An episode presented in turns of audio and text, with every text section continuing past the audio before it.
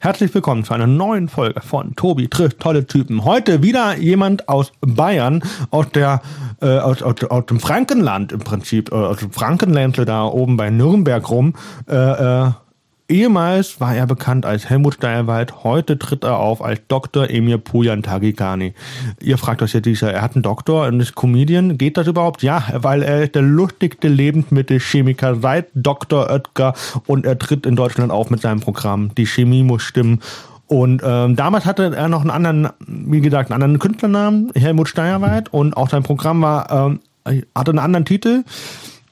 Ähm, und er ist ein Mensch der sehr harten und klaren Worte. Ich feiere ihn dafür und äh, sein Humor ist sehr hart. Das muss man mögen.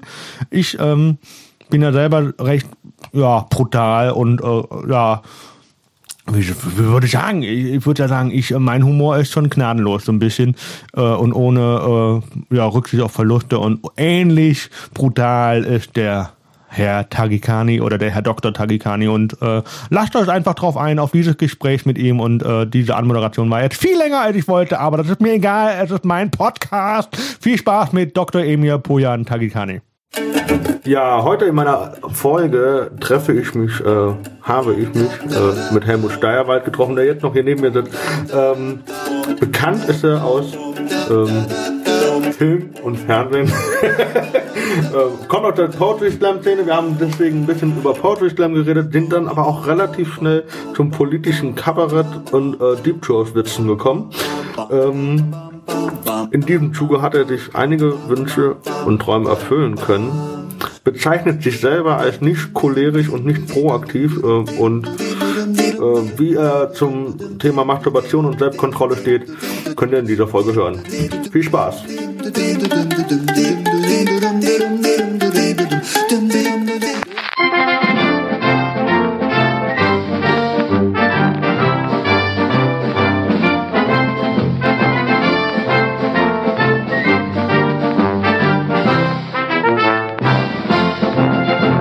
Ja, ich sitze jetzt hier im Hotel Panorama Yeah. Mit Helmut Steierwald. Hallo. Hallo. Wir haben vorher ein kurzes Vorgeplänkel angesprochen gehabt, damit er ein bisschen auftaut, aber das war eigentlich unnötig. Ähm, ich musste feststellen, dass er größer ist als ich, aber das ist auch keine Kunst. Ähm, Helmut kenne ich vom Nightwatch Talent Award. Zum ersten Mal zumindest gesehen. Ja, da sind wir uns das erste Mal über den Weg gelaufen im Finale. Im Finale, ne? Ja, da habe ich erstmal in der Vorrunde dieses Online-Voting bestehen müssen überstehen müssen, wurde ich ja auf Platz 4 verwiesen. Nee, die ersten drei Plätze in der Vorrunde des Nightwatch Talents Awards werden ja so vergeben. Genau. Und, und der Viertplatzierte darf dann auch ins Finale, wird dann allerdings unter den Plätzen 4 bis 6 erstmal mit diesem Online-Voting äh, ermittelt. Da musst du dann dein Video irgendwie äh, unter deinen Freunden publik machen und gucken, wie das du die größte, so. ja, dass du die größte Reichweite hast und dann musst du ganz viele Likes für dein YouTube-Video sammeln und dann äh, gewinnst du. Und ich bin da bei jedem muss ich angeschissen kommen. Hey, bitte mal Leute, die ich in 20 Jahren nicht angeschrieben habe, so hey, like mein Video, wer bist du überhaupt? So, das ist war also richtig. Ehemalige Lehrer, Klassenkameraden, die ja. Eltern. Bekannte Comedians, deren Facebook-Kontakt ich zufälligerweise bekommen habe, die, selbst die habe ich angeschrieben, ah, dass die sich auch dachten, okay, jetzt kommt der kleine Helmut Steierwald angeschissen und möchte hier sein Video promoten. Was bist du für ein Hurensohn? So, in die Richtung. Aber diese demütigende Tortur muss man eben über sich ergehen lassen, wenn man in diesem harten Business bestehen will. Wenn man, wenn es nicht gereicht hat für die Plätze eins bis drei von vornherein. Und dann haben wir uns im Finale gesehen und das fand ich sehr schön. Also wir waren uns gleich auf Anhieb sympathisch. Hatte ich auch so, auf jeden Fall. Ja. Auf jeden Fall. Jetzt nochmal zu diesem, zu diesem extra Kick an Nervosität. War das für dich eine angenehme Situation? Äh, beim Talent Award? Nee, ich meine, dass man da nochmal, äh, dass du da nochmal ins Online-Voting rein bist. Also ich habe mir erstmal natürlich gedacht, oh nein, um Gottes Willen. Und dann habe ich eben versucht, so schnell wie möglich alle Hebel in Bewegung zu setzen, weil mir lag wirklich was daran, äh, da ins, ins Finale, Finale, zu kommen. kommen. Ja. Einfach, weil ich diese Situation auch toll fand.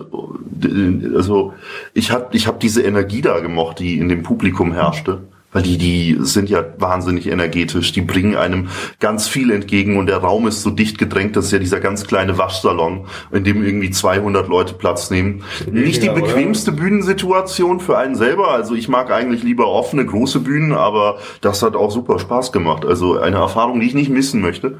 Und insofern, ja, war ich schon sehr froh darum, dass das mit dem Online-Voting Stelle warst du denn im Halbfinale dran?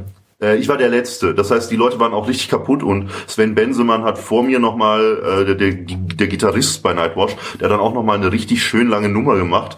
Ähm, und ich glaube, das Publikum war gegen Ende ziemlich kaputt. Ja, das ist also das ist einfach ich war, so. Ich war vorletzter bei unserem Finale. Also ich hatte eigentlich Ja. eine relativ, siebte, ich war siebter von acht, ja, ich war eine, eigentlich eine relativ gute Position. Ja, ich war der Zehnte von zehn. Nee, oder ich weiß Der achte von acht dann. Oder so. Irgendwie also, so. Ich, möchte das gerne Da waren zehn Leute. Ah nee, es sind 20 Leute da, stimmt, da war ich siebter von zehn, so rum, ja. Ja, und, aber der Zehnte, ich war wirklich der Letzte, ich war der Rausschmeißer und da, das ist eine Position, die cool sein kann, aber auch ungünstig, wenn wenn es gerade so ein energetischer Abend ist. Aber das ist einfach so die Dynamik, die solche Abende mit sich bringen. Du weißt nicht, es ist ja eigentlich auch völlig willkürlich. Ne? Manchmal, manchmal funzt es, manchmal funktioniert es, manchmal nicht. Also insofern. Bist du, gibt eine Lieblingsposition in der Reihenfolge, wo du sagst, da spielst du am liebsten? Also infolge all der Erlebnisse, die ich machen musste, kann ich das gar nicht mehr so sagen. Also mir ist es inzwischen egal, ob du mich auf die Position einsetzt oder in der Mitte oder am Schluss. Ich meine, ich habe jetzt bei der Tour, wir sind ja gerade mit Bros Comedy unterwegs in Karlsruhe, jetzt äh, gestern war Bruchsal, heute Heidelberg und da habe ich den Abend immer eröffnet und das hat mir Spaß gemacht, das Publikum hat's gemocht, aber ich hatte auch andere Abende, da habe ich meine Tour mitgespielt bei der Comedy Lounge äh, im Osten, hier Zwickau. Womit? Genau, genau. Auch eine super coole Tour, ähm, Chemnitz, Zwickau, Gera, Cottbus und da habe ich immer auch den Opener gemacht ne? und ich habe nur Scheiße gefressen. Also wirklich, ich bin jeden Abend hart aufs Fressbrett geklatscht. Also insofern, mir ist es inzwischen egal. Hauptsache spielen. Ja, Hauptsache. Hauptsache versuchen, das Beste aus den gegebenen Umständen zu machen. Ja, oder, oder noch, dann noch haten. Das wäre noch am coolsten, ne? Also, wenn, wenn du sagst, ja, ich bin eh, hab jetzt eh verkackt, dann kann ich auch noch ein bisschen rumhaten. Ja, oder vor der, von der 1 aus, von der Startposition aus, dann die Bühne so ruinieren, dass der Headliner es sogar schwer hat. Das ist auch cool. Oh, das ist viel. das ist echt Da viel. muss es richtig scheiße sein. Also wie ihr vermuten, bestimmt jetzt, spätestens jetzt nach fünf Minuten vermutet habt, ähm, Helmut ähm, macht Stand-Up-Comedy, kommt aber aus, oder macht du eher Cover? Ich weiß, diskutieren wir gleich noch, aber du hast vorher oder macht immer noch Poetry Slam? Ja, also genau, ich, meine Anfänge waren beim Poetry Slam. Ich mache immer noch Poetry Slams mit, weil äh, ich aus Franken komme, aus Nürnberg und da ist die ähm, Bühnenszene nicht sehr von Comedy dominiert. Das ist anders als in Köln. In Köln hast du ja überall irgendwelche Comedy Open Mics, wo du hingehen kannst, um dich auszutoben. Das gibt es in Nürnberg oder im fränkischen Raum allgemein nur in sehr eingeschränktem Maß. Also es gibt in Nürnberg eine Comedy Stage, wo du dich ausprobieren kannst. Und da kannst du ja nicht jeden Monat deine Fresse zeigen. Ähm, insofern Poetry Slam ist da die große Alternative. Da sind ganz viele Veranstaltungen sehr gut vernetzt äh, vorhanden und da kannst du dich natürlich auch ausprobieren. Da kriegst du einen sieben Minuten Slot und klar, es sind natürlich andere Modalitäten. Comedy und Poetry Slam sind völlig wesensverschiedene Dinge. Äh, bei dem Poetry Slam ist schon, ich mache inzwischen bei Poetry Slam Stand-up Comedy und das ist für das Publikum dort wesensfremd. Die denken sich manchmal, ah, was ist das jetzt für eine Scheiße? Äh, selbst wenn die Gags funktionieren. Weil das Ding ist Textualität. Irgendwas Textbasiertes, sei es vom Blatt abgelesen oder sei es ein Gedicht, das auswendig vorgetragen wird. Ähm, das ist eben etwas, eine Struktur, die für die Leute dort auch ansprechend ist. Die wollen an der Hand genommen werden, die wollen durch den Text hindurchgeführt werden und die wollen am Ende eine knackige Schlusspointe mit einem gewissen inhaltlichen Aha-Erlebnis. Und das ist mit der Stand-up-Comedy selbst wenn du einen so runden Auftritt ablieferst, dass du sagen kannst, als Stand-up-Comedian bietest du ähnliche Qualitäten, die Leute werden dich auch immer in der Kategorie A Comedy verbuchen und Comedy gilt immer als seichter und B werden sie immer denken, ah, der labert scheiße, weil du eben diesen lockerlässigen, aus der, aus dem Ärmel geschüttelten Vortrag hast, ne? Also es mutet so an, als würdest du dir das jetzt gerade ersinnen und insofern werden die dich immer abstrafen. Ich finde, ich war ein einziges Mal bei einem Poetry Slam dabei. Ja. Ähm, und der Veranstalter hat vorher darauf hingewiesen, dass ich doch bitte nichts Lustiges machen soll. Nichts Lustiges? Ja. Nichts Lustiges im Sinne von nicht Stand-up-Comedy Ja. oder Kein Stand-up. ah, kein Stand-up? Also, aber du hättest einen lustigen Text vorlesen dürfen. Ich hätte ihn gerne vorgelesen. Okay. Also, dass eigentlich lustige Texte sind beim, Sta äh, beim, beim Poetry Slam durchaus gang und gäbe. Äh, Findet, und das ist nämlich meine andere Frage, ähm, mittlerweile ist das ja so eine, nennen wir das äh, eine, Moment, ich mach mal, eine interdisziplinäre, so ist es. Ah. Ich musste gerade überlegen, deswegen habe ich die Pause gedrückt. Äh, eine interdisziplinäre äh, Sache, wo du sagst, ja, das eine hebt das andere irgendwie auf und das ist, siehst du jetzt nicht krass so schlimm, wenn Comedians bei Poetry Slam ma- mitmachen und Poetry Slammer bei Stand-Up-Auftritten? Also ich finde diese Durchmischung der Sphären überhaupt nicht schlimm, das ist sogar fruchtbar. Bei mir in Franken ist es tatsächlich so, dass sich die Veranstalter auch inzwischen an mich gewöhnt haben. Die wissen, okay, wenn der Helmut Steierwald kommt, dann äh, macht der Stand-up Ja. wahrscheinlich. Und wenn, wenn ich lese, dann sagen die, was, du hast ja heute gelesen, Opfer. Also die wissen jetzt quasi schon, wer ich bin und äh, tolerieren das auch. Ähm, äh, es ist allerdings tatsächlich so, dass ich jetzt bundesweit für Poetry Slams nicht mehr gebucht werde. Äh, Ja, wirklich. Also weil äh, die Situation ist tatsächlich, du hast es ja selber schon geschildert, es kann durchaus sein, dass ein Veranstalter einfach nicht möchte, dass Stand-up dargeboten wird, was Kacke ist, finde ich, weil ich finde, kein Veranstalter sollte sich in die in die ähm, Lebenswelt oder in die Verwirklichungs äh, in den den Künstler. Verwirklichungshorizont des Künstlers hineinmischen. Ähm, ja, aber ich mache das in Franken, ich ziehe das da durch. Die Leute wissen, ich komme dahin, ich laber Scheiße, knickknack, bumm, fertig aus. Im Wettbewerb mache ich mir jetzt auch keine Hoffnung. Es passiert schon manchmal, dass ich ins Finale eines Poetry Slams komme, ist ja immer wettbewerbsorientiert, aber ja, das ist, geht mir alles, das geht mir am Arsch vorbei. Bei Poetry Slams teste ich neues Material, das ist immer mein grundlegender Ansatz. Ich gehe dahin, probiere neue Nummern aus, das reicht mir dann schon. Und wenn die neue Nummer funktioniert hat, also für mich, dann ist das völlig in Ordnung. Da brauche ich auch im Wettbewerb nicht mehr zu bestehen. Okay, weil ähm, das Problem, also mein Ansatz ist immer, und wahrscheinlich habt ihr den schon öfters gehört, aber ich sage immer, lustige Poetry-Slammer sind eigentlich Stand-Up-Comedians mit schlechtem Kurzzeitgedächtnis.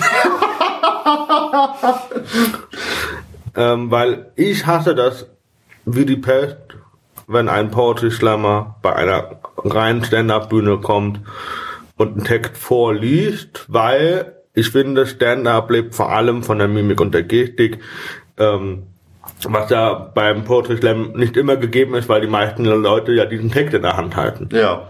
Also nicht alle, die meisten. Das wird nicht pauschal gesagt, aber es gibt- ich kenne viele, die halten das auch frei. Äh, der Ingo Nordmann zum Beispiel, habe ich letztens gesehen, wunderbarer Text. Ähm, aber der sieht sich auch eher weniger als Slammer, eher als so ein Rap, also so ein Sprechgesang Okay. ähm, macht er. Also falls es nicht stimmt, Ingo, dann äh, korrigier mich nochmal, aber ähm, und da find, fand ich ganz angenehm, weil ich finde, wenn man Poetry Slam macht, dann finde ich, dann sollte man äh, da die, die Eier auch in der Hose haben, auch mal ernste Themen zu Sachen sagen und nicht immer, "Haha, ich bin für lustige Sachen machen, aber ich traue mich nicht auf eine Stand-Up-Bühne. Ah, ach so, du, das heißt, du, äh, dein, deine, deiner persönlichen Auffassung nach ist es schon, äh, ist deine Erwartungshaltung dem Poetry Slam gegenüber ist dann auch schon eine klare, ernstzunehmende Ansage. Also auch was mit Message quasi. Das ist, Ja gut, die Message habe ich auch in meinem Stand-Up-Programm drin, Ja. aber ähm, oder aber auch etwas, was ein bisschen mehr Drama erzeugt. äh, eher Tragweite. Okay. Also, Also zum Beispiel nicht, dass ich dann bei einem Slam gehe und rede da über Feminismus und sage, ja, zum Beispiel, ich finde folgenden Witz nicht lustig. Warum darf die Dame beim Schach überall hin? Weil das Brett aussieht wie ein Küchenboden. So, und das ist natürlich jetzt ein schöner Seitenhieb. So, und Herr Kepp, hervorragend. Ich dann so, und ich bin für Feminismus. So, und, mhm. und das brauche ich nicht vorlesen, das kann ich auch so sagen. Also, ich finde schwierig, äh, äh, das zu vermischen, weil das eine nicht die Qualität der anderen Kunstform vielleicht erlangen kann. Ähm, man muss anerkennen, dass das zwei unterschiedliche Sparten von lustigen Darbietungen sind. Also ich würde nicht sagen, dass ein lustiger Text, der bei einem Poetry Slam vorgelesen wird, grundsätzlich... Weniger lustig ist, ja, das stimmt. Ähm, ähm, nee, nee, er, er kann. Also guck dir mal Thomas Spitzer an. Thomas Spitzer hat ja den Nightwatch Talent Award damals gewonnen mit einem Text. Ähm, und die Lachrate ist beeindruckend hoch. Also Thomas Spitzer, äh, für alle Leute, die ihn jetzt nicht kennen, gebt ihr mal in YouTube ein, ihr werdet werdet Bauchmuskeln danach haben, nach den Videos von ihm. Ähm, ja, der hat eine sehr hohe Lacherdichte. Das Problem an solchen Texten ist allerdings nur, dass sie nicht Stand-up-kompatibel sind, insofern als du äh, die, diesen lässigen Duktus des Sprechens, der beim Stand-up ja gang und gäbe ist, nicht umsetzen kannst. Ein Slam-Text hat eine klare Struktur oftmals. Also anderen Rhythmus, ja. Ja, einen anderen Rhythmus. Ähm, es gibt zum Beispiel diese Listentexte. Ja, ähm, ja, auch hier Thomas Spitzers Text, wenn alles anders wäre, ist ja auch so ein klassisches Beispiel für einen Listentext. Wenn alles anders wäre, dann würden Enten rauchen. Wenn alles anders wäre, dann würden ba, ba, ba. Wenn alles da, da, ba, ba, ba, ba. Ja. Das ist natürlich, das ist ja kein normaler Sprechduktus. Bei einem Stand-up, äh, beim Stand-up-Auftritt, da erzählst du ja anekdotenhaft, quasi wie du es auf einer Party tun würdest. Und ähm, insofern ist es für einen Slammer ich weiß jetzt gar nicht, was der Punkt unserer, äh, unseres Gesprächs war jetzt an dieser Stelle. Ich habe selber den Faden verloren. Punkt, also genau, man muss die Wesensverschiedenheit der Genres anerkennen. Deswegen genau, deswegen halte ich die Aussage, dass ähm, Slam-Poeten, die lustige Texte vorlesen, letzten Endes Stand-up-Comedians mit schlechtem Kurzzeitgedächtnis sind für nicht richtig. Ich würde eher sagen, das sind einfach Leute, die einen ganz anders strukturierten Humor haben und die Umgewöhnung, die notwendig ist, um vom Slam auf Stand-up umzusatteln, ist beträchtlich. Also das kann ich auch aus eigener Erfahrung sagen. Ähm, wobei ich, weil für, also diese Umgewöhnung wird für jemanden wie Thomas Spitzer noch größer sein als für mich, weil ich beim Slam schon aufgegeben hatte. Weißt du, wieso ich angefangen habe mit Stand-up-Comedy? Weil ich ein mieser Poetry Slammer bin. Thomas Spitzer ist ja, der wird ja, der ist ja einer der krassesten Poetry Slammer überhaupt, ja. Der, der, weißt du, es ist, ich höre so viele, ich kenne viele Poetry Slammer, die sagen, ja, ich würde ja auch gern Stand-up versuchen, aber ich traue mich nicht, ja. Weil, weißt du, weißt du, wieso die sich nicht trauen? Weil die halt den Erfolg nicht aufgeben können. Das Ding ist nämlich, sobald du ähm, irgendwie das Genre wechselst und Stand-up machst, musst du so ein Stück wieder bei Null anfangen. Das bedeutet, alle Siege, das ganze Renommee, das du dir aufgebaut hast, ist weg. Du bist wieder scheiße. Die Leute trauen sich ja nicht, sich auf eine Open-Mic-Bühne hinzustellen und mal einen richtig kacken, beschissenen Auftritt zu haben. Also Bomben ist krass. Und ich bin bei Slams schon oft genug gebombt quasi. Ähm, und dann habe ich mir gedacht, ja, scheiß drauf. Ja, was ist besser, ein mittelmäßiger Slammer zu sein oder ein mittelmäßiger Stand-up-Comedian? Ja, dann nehme ich das Letztere. Da äh, hat man vielleicht auch, äh, das ist einfach cooler. Ich, ich fand das für mich einfach fresher, äh, einfach so Dinge zu erzählen, wie, wie auf so einer, bei so einem Partygespräch. Weil das ist einfach mehr, mehr mein Duktus. Ich mag das, Leute im Gespräch zum Lachen zu bringen. Und wieso soll ich das dann nicht einfach so auf einer Bühne verwirklichen? Und ich habe aus einem völlig solipsistischen, völlig selbstbezogenen Gedanken heraus angefangen, auf der Bühne einfach nur Scheiße zu erzählen. Den Leuten hat's auch nicht gefallen, aber ich habe gemerkt, dieses freie Labern tut mir selber einfach gut, unabhängig davon, wie es mit dem Publikum läuft. Und dann habe ich auch schrittweise geguckt, wie kann es mit dem Publikum besser werden. Ähm, und ja, jetzt habe ich so einen einigermaßen, sag ich mal, lässigen Duktus entwickelt. Aber das ist so dieses große Ding, ähm, du musst auch einfach richtig auf die Fresse fliegen können und als etablierter Slam-Poet, der, der einen guten Fünf-Minuten-Text hat und mit dem du auch erwartungsgemäß knallen musst, ist es natürlich schwer, diese Brücke zu schlagen quasi vom Text loslassen. Ja, ja, ja, allein schon das Textblatt loszulassen. Du musst auch eine völlig andere Dynamik entwickeln. Also wenn du zum Beispiel einen Slam-Text vorgelesen hast in einer sehr ähm, zurückhaltenden Manier, wer sagt denn, dass diese zurückhaltende Art und Weise des Vortrags sich auch so eins zu eins auf einen Stand-up-Duktus übertragen lässt? Das wird, ne, du musst da deinen eigenen Weg finden, das dann irgendwie äh, auch, auch ohne Textblatt rüberbringen zu können. Da kann die Tonalität, die Stimmlage, der Drive, der muss ganz anders sein. Also ich bin, ich habe gestern angefangen, noch Neues zu schreiben. Ja. Am Freitag war ein Kollege von mir da und dann hat er gesagt, du kennst du äh, äh, angefangen mit, du kennst doch bestimmt Franz Kafka die Verwandlung. Ja, sicher. So, und dann hat er die Idee gebracht, ähm, zu sagen, wir machen das mit Heiko Maas und der hat sich, äh, wurde verwandelt in einen CDU-Abgeordneten. Okay. Und der ist genauso unwahrscheinlich wie vorher auch. und ich dachte, das ist eine fucking gute Idee. Die ist richtig genial. Aber das ist auch wieder so etwas, so ein Ansatz, der äh, für mich eher nach einem Text klingt. Ja. Das ist ein Text. Das ist ein Text, den musst du auch vorlesen. Den musst weil, du vorlesen. Weil sonst äh, hast du ja diese Kontinuität zum Kafka-Text ja. äh, nicht. Du, da, da siehst du aber auch, ich denke, ähm, das macht auch so einen klaren Unterschied aus. Der Inhalt ist natürlich ganz anders. Du kannst ein erzählerisches Szenario in einem Slam-Text klar verwirklichen. Ähm, beim Stand-up ist es wiederum so, dass bevorzugt ich-bezogene Anekdoten erzählt werden. Also das gilt zumindest für mich. Äh, es ist halt so, dass ich hauptsächlich aus meinem Leben erzähle auf der Bühne und alles dreht sich aus der Ich-Perspektive. Also so eine Nummer Heiko Maas etc. verwandelt sich. Das ist etwas, das ich zum Beispiel nicht darbieten könnte, weil die erzählerische Perspektive nur im Text zu verwirklichen ist. Also ich finde das ja. so witzig, vor allem ich habe äh, die erste Seite jetzt komplett umgedichtet auf Heiko Maas schon. Ja. Und äh, Und, äh, du weißt, wie die Gehälter von den, von den Abgeordneten heißen? Ist hoch. Ja, der, du meinst, also, der ist so wie, wie, weißt, wie die heißen? Diät, ja. Genau, pass auf. Und dann habe ich geschrieben, sein äh, äh, gemästet, von Diäten gemästeter äh, Schwellbauch. Okay. Irgendwie sowas. Und ich dachte so, ja, von Diäten gemästet klingt gut, weil da muss man erstmal überlegen.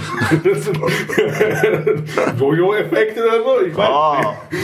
Also das ist halt echt witzig. Ich, find, äh, ich werde daran mal weiterarbeiten, aber ich habe gestern mal angefangen zu schreiben. Ähm, Lirum Larum. Ähm, würdest du denn sagen, okay, warte mal, wie lange hast du denn Poetry Slam gemacht oder wie lange macht du schon Poetry Slam und wie viel und wann hast du mit äh, Stand-up Comedy Schrägstrich Kabarett angefangen? Mm, seit 2011 mache ich Poetry Slam. Mit Stand-up angefangen habe ich oder lass uns noch einen Schritt zurückgehen. Mit lustigen Texten habe ich angefangen 2013. Ah, okay, nicht direkt Mit am lustigen Texten, die funktionieren, habe ich angefangen 2014. Und mit Stand-up habe ich angefangen 2015. Und seit 2015 habe ich sukzessive begonnen, nur noch Stand-up bei Poetry Slam Star zu bieten. Ähm, und seit Anfang 2017 äh, bin ich jetzt bei einer Künstleragentur unter Vertrag und die verschaffen mir halt die Möglichkeit auch äh, in größerem Maße bei Comedy-Shows aufzutreten. Auch längere Spots. Bei Poetry Slams machst du ja deine fünf bis sieben Minuten und jetzt kriege ich halt auch einen 20-Minuten-Slot, mal 45 Minuten oder ein Soloabend ist jetzt auch mal in Reichweite. Ähm, und auf der Grundlage muss ich das natürlich mit der Stand-Up-Comedy wesentlich stärker forcieren. Bei Slams war das noch in wesentlich wesentlich stärkerem Maße in den Kinderschuhen. Also ich habe auch, na, ich habe zwar eine Zeit lang Stand-up bei Poetry Slams dargeboten, aber als ich dann umgesattelt habe, richtig auf Comedy, habe ich auch nochmal einen Leistungsabfall gespürt, weil ich gemerkt habe, das Publikum ist anders, ist eine andere Dynamik da, wenn du 20 Minuten spielen musst, du musst deine Nummern anders konstruieren. Mhm. Also auch meine ersten Stand-up-Auftritte richtig auf Stand-up-Comedy-Bühnen waren desaströs. Seit wann bist du in der Agentur? Seit? Äh, seit Anfang 2017. Okay. Das ähm, den Sprung habe ich insofern geschafft, als ich, ich hatte einmal 2000, hm, August 2014 hatte ich einen guten Auftritt in Bremen. Da habe ich so halb Stand-up, halb lesend einen Slam absolviert. Äh, und diese Aufnahme, Poetry Slam, oder? genau, genau, war ein Poetry Slam. Ich habe diese Aufnahme genommen und dann dem NDR Comedy Contest geschickt. Ja, ähm, und dann haben die sich mit einem halben Jahr Verzögerung, das war dann 2015 oder so, Genau, im Oktober, November 2015 war das. Da haben die sich bei mir gemeldet. Es ist wahnsinnig viel Zeit ins Land gegangen. Und das war also so. Dann haben die gemeldet, du wurd, hattest schon fast vergessen gehabt. Ich habe komplett vergessen gehabt, dass ich mich bei denen gemeldet habe. Ja. Und ähm, das war so insofern ein krasses Erlebnis für mich, weil im November 2015, da hatte ich das erste Mal die Möglichkeit, bei den deutschen Meisterschaften im Poetry Slam teilzunehmen. Und ich dachte mir, ich bin souverän, ich gehe da jetzt hin, ich mache meinen Stand-up. Und ich bin hingegangen und bin halt gnadenlos abgeratzt. Und war richtig demütigend. Ich bin dann quasi von der Bühne gegangen und sowieso wurde mir oft von Veranstaltern, aber auch anderen Slam-Kollegen eingeredet, hey, lass das doch mal mit der Stand-up-Comedy bleiben jetzt. Das ist doch Käse. Mach das nicht. Ich meine, guck dir doch mal an, der Markt ist von Ethno-Comedians überflutet. Ja, das du ist doch ja keine, alles Du Quatsch. machst ja keine Ethno-Comedy. Also, ja, okay. Ähm, ne, darüber müssen wir noch sprechen. Ich glaube, die Hörer, Punkt, ja, aber- ja, ähm, die, die, das ist doch überflutet von Comedy. Lass das doch einfach mal bleiben. Du, du verbiegst dich, du verbiegst dich. Und dann war ich auch selber so geknickt von der ganzen, äh, von dieser ganzen Situation. Erfahrung auch, Ja, ja. dass ich dann gedacht habe, ah, scheiße, ich sollte vielleicht lieber anfangen, Lyrik zu schreiben und vielleicht einfach mehr meine eigene, ja, das ist doch entwertend, wenn ich versuche, mich so für die Gags herzugeben und so weiter und war richtig fertig. Ähm, und, und dann habe ich mich an meinen ersten Lyriktext wieder seit langer Zeit hingesetzt und habe angefangen zu schreiben und dann kommt die E-Mail vom NDR und ich denke mir so, fuck, das, wie geil. Das war so ein Wink mit dem Zaunfall. Ich habe mir gedacht, nee, ich muss das mit der Stand-Up-Comedy jetzt noch viel schlimmer machen und viel penetranter und kostet es, was es wolle. Weil das war das, was ich insgeheim eigentlich äh, ja, mir für meinen künstlerischen Weg gewünscht habe. Und dann war der NDR-Auftritt. Das war auch cool. Ähm, das lief richtig gut. Ich habe mich da auch sehr, sehr intensiv darauf vorbereitet. Und ein Dreivierteljahr nach dem NDR-Auftritt kam, das, kam dann das Angebot von der Künstleragentur. Und jetzt bin ich hier. In Heidelberg. Und vorher hat er gesagt, wenn ich groß rauskomme, dann gehe ich nach Amerika und jetzt ist er hier in Heidelberg. Ist ja auch ein bisschen. Ja, krass. Ähm, okay, Künstleragentur. Bist du hier. Ich habe äh, ein bisschen vorhin gelesen, äh, du hast schon angeteasert, längere Auftritte, Solo. Ist am 4.4. Vorpremiere oder was? Diese Woche die Vorpremiere? Ich habe eine Vorpremiere nächste Woche am, äh, warte mal, war das der 22? Das ist der glaube, am kommende Donner- Donnerstag. Ich glaube. Donnerstag, ja. In Schweinfurt in der Cinema Bar. Ähm, Hey, what you want steht da drauf. Genau, genau. Also es ist eine spendenbasierte Hutshow quasi und die Leute können einfach in den Hut reinschmeißen, was, was sie wollen und ich probiere halt erstmal aus. Und die, die große Solo-Premiere, 90 Minuten durch? Oder? ich spiele 90, zweimal 45 Minuten mit Pause. Okay. Und Zugabe, vielleicht lass es 40 Minuten pro Hälfte sein. Man muss da jetzt auch nicht so genau sein. Ja. Hauptsache, lieber wird der Abend gut als lang. Guter Punkt, ja. Ähm, und dann die große Solo-Premiere ist am 4. Mai im Gutmann am Dutzenteich in Nürnberg. Bis dahin könnte die Folge sogar raus sein. Ähm, wie gesagt, gestern mein Laptop kaputt gegangen. Muss gucken, dass er das schnellstmöglich repariert Ja. wird. Dann wird die Folge auch in, in vier Wochen oder so rausschauen. Ähm, heute ist der 18. März übrigens. So. Ähm, worin siehst du denn, du jetzt beide Szenen so kennst, die Comedy-Szene als auch die Poetry-Slam-Szene, ähm, welche findest du denn entspannter? Boah, das ist jetzt so, das ist eine ganz persönliche Frage. Ne? Also f- m, äh, es kursierten in der Slam-Szene, als ich dann gesagt habe, ja Comedy, das könnte es ja sein, dann äh, kursierten natürlich auch ein paar Vorurteile der ähm, Comedy-Szene gegenüber so, ah, das sind ja alles Arschlöcher und die Comedians sind alle so selbstbezogen und können nur von sich selber reden und das sind, ah, das sind unerträgliche Menschen und wir sind ja die Slamily, die Slam-Familie. Äh, ich kann sagen, dass äh, sich die ganzen Vorurteile bezüglich der Comedy-Szene bewahrheitet haben? nee, ich weiß Ich weine mich jeden Abend in den Schlaf nach den Auftritten. Ich finde es unerträglich. Nee, es ist sehr angenehm. Es ist sehr cool. Weißt du, du bist dann mit Comedians auf Tour. Äh, es macht Spaß. Also ich habe noch nie eine schlechte Erfahrung gemacht bisher. Ich wurde auch noch nie von jemandem blöd angekackt. Vielleicht bin ich aber auch eines dieser, dieser selbstbezogenen, ich-orientierten Arschlöcher und merke das einfach nur nicht, weil, weil ich mich dann hier quasi in der Comedy-Szene unter meinesgleichen bewege. Das kann sein. Aber die Slam-Szene im Umkehrzug ist genauso nett. Also ich kann mich eigentlich über beide Szenen nicht beschweren. Ich, äh, Ich frage ja nur, nee, nee, ich, kann das ja nicht beurteilen. ja. Du fragst einfach nur? Was ist dann hier dieser, dieser, wieso bin ich hier an einen elektrischen Stuhl gefesselt und du drohst mich zu foltern, ne? Was, Ja, was ist das nee, hier für eine Knarre, die du im Hintergrund hast? Ne? Ja. äh, nee, weil ähm, ich hatte mit einem Schlemmer, der einen lustigen Tag an dem Abend gemacht hatte, Ja. hatte ich eine sehr intensive Diskussion über Mario Barth. Oh Gott. Und dann habe ich ihm gesagt, du, Mario Barth ist, ich finde Mario Barth vom Stil her, ist der krass. Ich habe ich hab jetzt dieses, oh Gott, nicht wegen Mario Bart gemacht, sondern wegen der Diskussion um Mario Bart, weil das ist ja... Du, du, über deine Gags, darüber kann man streiten, ob die lustig sind oder nicht, das ist Geschmackssache, ist dann so, aber technisch gesehen ist der ein Ass. Ja, der macht ja auch. Der, der, hat 30 Sekunden Text, daraus macht er 5 Minuten Nummern. Ich so, kriegt das erstmal hin. Ja, also für mich ist es ein Gag und der ist dann abgefrühstückt. Und wie willst du jetzt aus einem Gag fünf Minuten machen? Und Mario Barth kann das. Ich habe mir nie ein Programm von ihm komplett angeguckt. Ähm, es geht mir auch am Arsch vorbei. Ich finde, es ist auch nicht schön, Mario Barth sein zu müssen. Ich finde auch nicht schön, immer zu sagen, alle Comedians wollen so sein wie Mario Barth. Das stimmt ja auch nicht. Ja, also ich denke so, na klar, irgendwie jeder hat so, jeder Comedian hat wahrscheinlich den latenten Traum äh, irgendwann im Stadion zu stehen. Aber wir müssen uns auch vergegenwärtigen, dass das halt Mario Barts individueller Weg ist. ja? Und wir müssen auch mal sehen, dass Mario Barts Art und Weise, damit Geld zu verdienen, mit dieser Comedy, so viele Leute zusammenzutrommeln, auch nicht unbedingt der effizienteste Weg ist, so viel Geld zu machen. Ich finde jetzt ein Hedgefondsmanager, der irgendwie äh, sehr gut wirtschaften kann, lacht sich wahrscheinlich den Arsch darüber ab, wie aufwendig Mario Bart jetzt Menschen zusammentrommeln muss und Comedy darbieten muss, um auf Beträge zu kommen, die dem, was ein, ein Manager verdient, vielleicht auch nur annähernd so entsprechen. Jetzt habe ich mich im Satz verlaufen. Ist ja auch egal, aber ich will nur sagen, das ist halt Mario Barts Weg, das kann einem doch am Arsch vorbeigehen. Und die Leute regen sich auch, genau, das Ding ist so,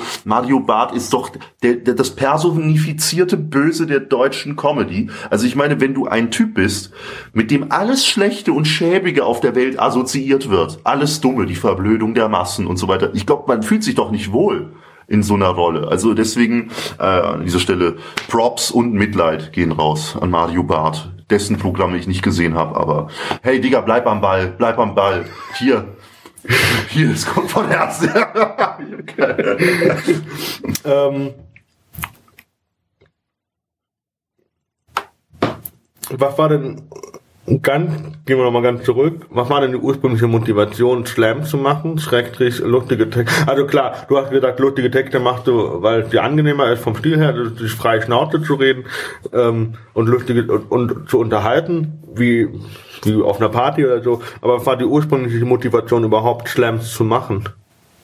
Also Poetry Slams naja, schon eine gewisse Affinität dem Reden gegenüber und dem vor Leuten stehen gegenüber.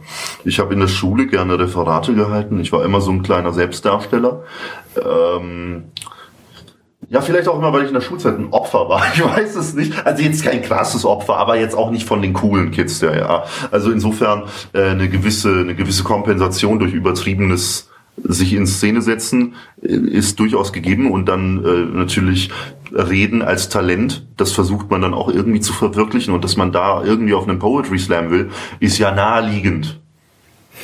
Und ich habe es am Anfang, weil ich immer so einen krassen literarischen Anspruch hatte. Deutsch war auch eines meiner Lieblingsfächer. Da bin ich dann äh, mit, mit so ganz komplizierten Gedichten bin ich erstmal aufgetreten und, und so ausgefeilten, ernsten Texten. Und eine, eine Schlüsselerfahrung ist dann halt einfach hinzugehen und äh, die ersten fränkischen Meisterschaften im Poetry Slam habe ich Ende 2011 bestreiten dürfen. Ich habe mir damals ein, ein wahnsinnig komplexes, überkandideltes Gedicht zusammengeschrieben geschrieben mit wunderschönen Metaphern, alles ja wirklich wie geleckt.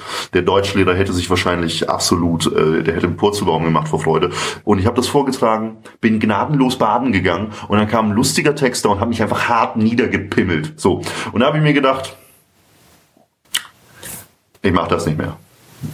Also ich will lustig sein. Da hat sich dann auch erstmal die, die Prämisse in meinem Kopf geschärft, dass ich lustig sein möchte weil ich habe mir gedacht, ich entleibe mich doch nicht in ernster Art und Weise und assoziiere mit meiner Erscheinung auf der Bühne Drama, Mangel und, und Depression, sage ich mal, um dann keine Bestätigung dafür zu erlangen. Das ist ja, ja. doppelt demütigend.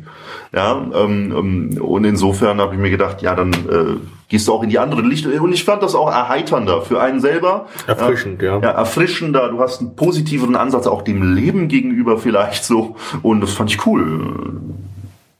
Ja. Okay. Genau. Ähm, Du, ähm, boah, würdest du sagen, aufgrund dieser Affinität zu auch ernsten Themen fällt es dir leichter, auch kabarettistische Punkte zu bringen? Also politische Punkte? Weil ich, ich finde find diese Unterscheidung zwischen Kabarett und Stand-Up-Comedy eh kacke, aber ähm, Kabarett ist so die Ausflucht für einen Comedian, wenn er nicht funktioniert. nee, Kabarett ist äh, das, das ist wenn du böse. halt vor ja, ist halt böse, aber ich finde halt ich habe letztens vor einem kabarettistischen Publikum gespielt, das hat wunderbar funktioniert. Finde es halt einfach, diese Unterscheidung finde ich einfach nur dämlich. Und die gibt es auch nur in Deutschland. Guck dir mal in Amerika an, da halt Stand-Up-Comedy, guck dir Österreich an, da halt alles Kabarett. Ähm, ah, oh, das ist jetzt ein ganz schweres Thema. Ich würde diese Unterscheidung auch nicht zu ernst nehmen. Aber diese Unterscheidung definiert sich erstmal durchs Publikum, durch die Lässigkeit der Inhalte. Also, also ein Kabarettist hat auch einen wesentlich größeren äh, sprachlichen Schliff, kann man sagen. Ein Stand-Up-Comedian ist noch lässiger. Ja, also du findest auch so, ey, Dicker, was geht? Äh, Usus Mango, jetzt zum Beispiel, oder die ganzen Jungs von Rebel kommen, die sind, ey, was geht, Leute, außer Alain Frei. Ähm, tut ja auch nichts zur Sache, aber solche Leute würden wahrscheinlich eher nicht so sehr unter dem Begriff Kabarett firmieren, weil das einfach so von der Lebenswelt nicht passt und und Kabarett hat auch einen höheren inhaltlichen Anspruch. Anspruch. Das würde ich tatsächlich so sagen. Die Komplexität der Nummern ist bei Kabarett muss man anerkennen, größer. Manchmal ist Kabarett auch Augenwischerei. Insofern als zum Beispiel politische Themen. Ich hasse politisches Kabarett. Das möchte ich an dieser Stelle ganz klar, klar sagen. Ich weiß nicht, was ist deine Meinung zu politischem Kabarett? Wenn es gut ist, gucke ich mir das gerne an. Ich mache ja. das selber gern. Also können wir mal drüber reden oder zeigen. Ähm, ich habe momentan mache ich, hau ich gerne auf die Politiker rum. Okay. Ich finde, es ist immer schwierig, der, der Ding ist, glaube ich, einfach, äh, was du, ähm, ähm, dieses politische Kabarett ist, äh, das ist halt so ernst. Jetzt, äh, jetzt gehen wir mal rüber zu äh, ähm, Obern Priol äh, ja. oder ähm, ach, wie heißt der? Ähm, auch ganz Volker Pispers, hm. ähm, die immer so einen hohen Anspruch haben, aber äh, wenn du, ich finde, das habe ich halt, ich, ich, ich rede über die Parteien so bam, bam, bam, bam, so richtig an und dann werde ich wieder dreckig und derb. So, und ich bringe das halt so in Zusammenhang, dass es aber klappt.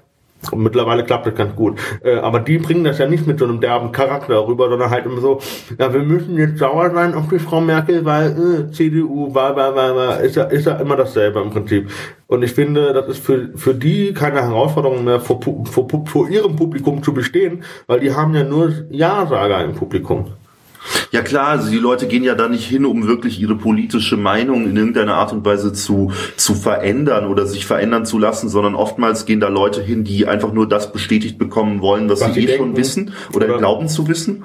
Ähm, gleichzeitig ist es für mich auch immer so, dass jede, jede Pointe verzerrt die Wahrheit auch immer zu einem Stück.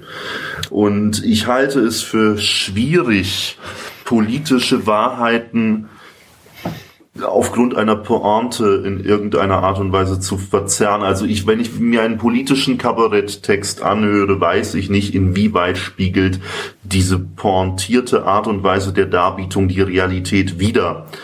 Und deswegen habe ich da eine große Skepsis. Ich merke das ja schon an den Pointen, die ich bringe. Wenn ich zum Beispiel die Realität irgendwie heranziehe als Grundlage äh, und dann allerdings irgendwas, irgendwas Pointiertes daraus mache, da ist ja schon die Realität in sich äh, verzerrt. Also du kannst ja kein, kein, kein Gag als Informationsquelle nutzen. Finde ich zumindest schwierig. Ähm, deswegen wenig Disrespect an alle politischen Kabarettisten da draußen. nee, äh, es gibt auch gute politische Kabarettisten. Ich finde ja, solange Humor funktioniert, ist es legitim, aber politisches Kabarett wird halt auch oft als primäre Informationsquelle genutzt und das ist schwierig, finde ich. Welchen von den politischen Kabarettisten kannst du dir denn gut angucken? Ich, ich, ich weiß es nicht. Ich, ich gucke mir die, die jetzt im Fernsehen zum Beispiel große Popularität genießen, nicht an. Ähm, ich glaube, Georg Schramm ist natürlich der Klassiker, den man immer wieder zitiert. Ich glaube, der arbeitet aber am wenigsten mit Pointen. Das ist derjenige, der, glaube ich, über weite Strecken auch einfach ernst ernstes Material darbietet. Äh, aber einen habe ich gesehen, der war ziemlich krass und das ist Benjamin Eisenberg. Der ist ziemlich jung. Ich kann auch hier nicht beurteilen, inwieweit er politische Wahrheiten zugunsten der Pointe verdreht. Aber ich kann auf jeden Fall sagen, dass der Typ krass lustig ist. Weil den ich mir gar ich, ich guck nur, ich habe noch was aufgeschrieben, ja. ich nachher. Ähm, weil wenn ich zum Beispiel gerne gucke, ist Sebastian Puffpaff. Okay. Und äh, Mensch, äh, heißt Christian Schieber? Hm, die sagen mir beide was. Also Christian Puffpaff, nee, Sebastian Puffpaff, Puffpaff. kenne ich halt von seiner Sendung Puffpaffs Happy Hour, aber ich weiß, ich habe mir auch nie eines seiner Programme gegeben. Der springt mich jetzt von der Attitüde her nicht an. Ja, und der andere, der äh, Jiba macht krass, macht gute Nummern. Also, also halt auch, wo, wo ein guter Schlusslacher ist, man macht, okay, jetzt ist die Nummer durch und dann kommt das nächste. Ja. Ähm, da ist mein Stift runtergefallen. Äh, du hast aber auch vor kabarettistischem Publikum schon gespielt. Oh ja. Ähm, oh. äh, ich denke da an die TV-Aufzeichnung beim SR. Ja, wo du ein sehr durchschwitztes äh, Oberteil hattest. Weißt du, wieso ich so geschwitzt habe? Ja. Weil mich das Publikum gehasst hat. Ich, ich, man reagiert ja immer körperlich auf gewisse Dinge. Stresst das? Ja, mich stresst das sehr. Also wenn ich merke, dass da gar nichts zurückkommt oder so gar keine Emotion existiert, dann, dann erstarre ich zu einer Salzsäule. Und das Ding ist, wenn du nach außen hin deine Souveränität wahren musst, also weiterhin lässig sein musst, der Körper findet seinen Weg ja, die, die Nervosität abzureagieren. Und bei mir ist das Schweiß. Und da kamen dann irgendwelche Leute so, hey, trink das nächste Mal doch ein kleines Gläschen Salbeitee. Nee, da müsste ich einen Kübel Salbeitee verzehren, ja, um, um da diese Menge an Schweißdrang wieder, wieder in gewisse Bahnen zu lenken. Ähm, ja, die St. Ingberter Pfanne war das. Also ich bin ja ein Mensch, der sich prinzipiell eher über Niederlagen definiert als über Siege. Es ist immer so ein krasses Unding. Ich versuche das äh, unfassbar stark abzutrainieren, aber ich würde wirklich sagen, die St. Ingberter Pfanne letztes Jahr war mit einer meiner derbsten Niederlagen. Weißt du wieso? Weil die, du spielst 45 Minuten lang vor 900 Zuschauern. Und das wird aufgezeichnet. Es wird vom Fernsehen aufgezeichnet. Und aber das blendest du auch dann in dem Moment, oder? Ja, in dem Moment, als ich auf die Bühne gegangen bin, habe ich gesagt, okay, ich kann jetzt, ich kann jetzt nicht mehr raus. Das ist wie eine Achterbahnfahrt. Du, du musst jetzt alles über dich ergehen lassen. Oder ja, das, das ist jetzt einfach so. Okay. Weil du hattest was zu trinken dabei, auf jeden Fall auf der Bühne. Ich weiß jetzt nicht mehr. Ich, ähm, Wasser, oder? Ich hatte vor allem ein Handtuch. Da stand dann links vor der Bühne eine Redakteurin, die mit dem Handtuch gewunken hat, als wäre das so eine Friedensfahne. So, gib auf, Digga, gib auf, du bist tot. Weil das Spannende war, ähm, du spielst 45 Minuten lang und die ersten 20 Minuten meines Auftritts waren echt klasse. Und in der Mitte. Wo gab den Bruch? Thematisch? Oder? Ja, also ich habe sowieso ein sehr hartes Programm. Also mein Programm trägt den Titel Entschieden zu hart. Mir ist auch erst spät bewusst geworden, dass meine Inhalte so hart sind. Also auch viel, geht viel um, um Sex, viel um untenrum, ja. Aber auch einfach, einfach viel, ich weiß auch nicht, oftmals die, die äh, religiöse Pietät wird gelegentlich auch mal tangiert, ne? ich touchiere so, so das, was den Leuten heilig ist. Ohne zu, mir war selber lange Zeit nicht bewusst, dass ich da quasi auf den Gefühlen der Leute auch manchmal ein bisschen arg energisch rumhacke, ja. Ja gut, und ähm, die ersten 20 Minuten bei der St. Ingberter Pfanne liefen eigentlich ganz hervorragend. Die Leute waren so in diesem Modus drin, ah, da kommt jetzt der lustige, äh, ich weiß jetzt nicht, soll, soll mir eigentlich auflösen, dass Helmut Steierwald ein Künstlername ist? Können wir gleich machen, ja. Ja, also da kommt jetzt ja. Aber haben wir jetzt im Prinzip. Eigentlich schon. Okay, Leute, ich bin, mein, mein Vater ist Iraner, meine Mutter ist Türkin und ich heiße Helmut Steierwald auf der Bühne. So, das ist äh, erstmal das grundlegende Setting. Also ist es schon unter Ethno-Comedy zu verbuchen. Und am Anfang in den ersten 20 Minuten waren die Leute so angetan, ah, der Türke, der uns jetzt mit seinen kulturellen Einsichten bereichert. Und dann habe ich halt ein paar Pimmelwitze gebracht, die auch noch so auf der Haben-Seite waren, also auf der Haben-Seite im, im Sinne von, es hat funktioniert? Ich hätte jetzt, oh, sorry, aber jetzt darf ich kurz? Ja. Auf der Abendseite, weil Abendland morgen. Ja. Ah, ja, gut. Auf alle Fälle haben die Kugelwitze funktioniert, weil sie, weil sie, pass auf, weil sie meinen Vater in ein schlechtes Licht rücken. Weil sie meinen Vater als, es geht halt darum, dass ich mir meine ersten Erfahrungen mit, der, mit dem Masturbieren und so weiter, also ich möchte den Gag jetzt nicht hier ausspielen oder so. Auf alle Fälle ähm, geht es dann darum, dass mein Vater am Ende als krasser Patriarch und Sexist dasteht. Und das finden die Leute natürlich witzig, ja? weil das Klischee erfüllt wird, ist immer so ein bisschen, jede Form von äh, selbstverletzendem Humor wird vom Publikum gutiert. Und dann habe ich äh, im Anschluss daran eine Pointe gebracht über, also ich sage vorweg, die Pointe hat in der Vorpremiere super funktioniert und zwar handelte die Pointe von den Geräuschen, die entstehen, wenn eine Frau ein Deep Throat gibt. Ja, also dieses so, so, ja, du guckst schon sehr angetan. Und die Pointe funktioniert 1A. Ich verbürge mich darauf. Ich, ich mache sie nicht mehr, weil äh, das die ganze Situation hat mich traumatisiert, aber ähm, die Pointe funktionierte aber 900 Kabarett-Zuschauer waren anderer Meinung. So. Äh, und ab dann war die, die folgenden 20 Minuten waren dann einfach nur noch eine Katastrophe im Sinne von es kam nichts mehr. Die, das Publikum war tot. Weil, ey, und ich stand auch so im Nachhinein habe ich mir gedacht, wieso erzählst du das den Leuten? Wieso, was drängt dich dazu, 900 älteren Herrschaften zu erzählen? Äh, warum? Ähm, die wissen ja nicht mal, dass solche Praktiken überhaupt existieren, ja. Doch, aber die heißen dann anders. Ähm, ähm, die heißen dann, wie nennt man das dann? Vielleicht nicht tiefes Schlucken, ich weiß nicht. ähm, Rachen, äh, die, die Gymnastizierung des Rachens, na, das sei auch dahingestellt. Ähm, ähm, ja, und dann habe ich halt einfach, das Spannende war auch, ich hatte bisher in meinem Leben drei Fernsehauftritte. Also einmal der NDR Comedy Contest, einmal hier Vereinsheim Schwabing im Bayerischen Rundfunk und jetzt halt diese St. Ingberter Pfanne. Und ich habe immer meinen Text eingereicht und nie kam von der Redaktion irgendwie zurück, das ist zu hart, das müssen wir streichen. Das du hast den Text eingereicht? Ja, ich habe den Text eingereicht. Die Redaktion wusste, dass ich diesen Witz bringe. Der, ich habe sogar erzählt, so jetzt erzähle ich vom Deep Throaten, ich mache abermals Würgegeräusche und so weiter. Weißt du, das ist so, so ich, das stand auch explizit im Text und die haben nicht gesagt irgendwie, äh, lassen Sie das mal lieber. Das ist nicht so prickelnd für das Publikum. Also jetzt nur so als Tipp. Das haben die nicht gemacht. Das war denen scheißegal. Ich glaube, die wollten dich sterben sehen. Meinst du? das wäre gemein. Aber na gut, die haben in der Fernsehaufzeichnung am Ende war der, die haben jede Form von Pipi Kaka Witz eh aus der Fernsehversion rausgeschnitten. Insofern im Fernsehen äh, ist das alles cool.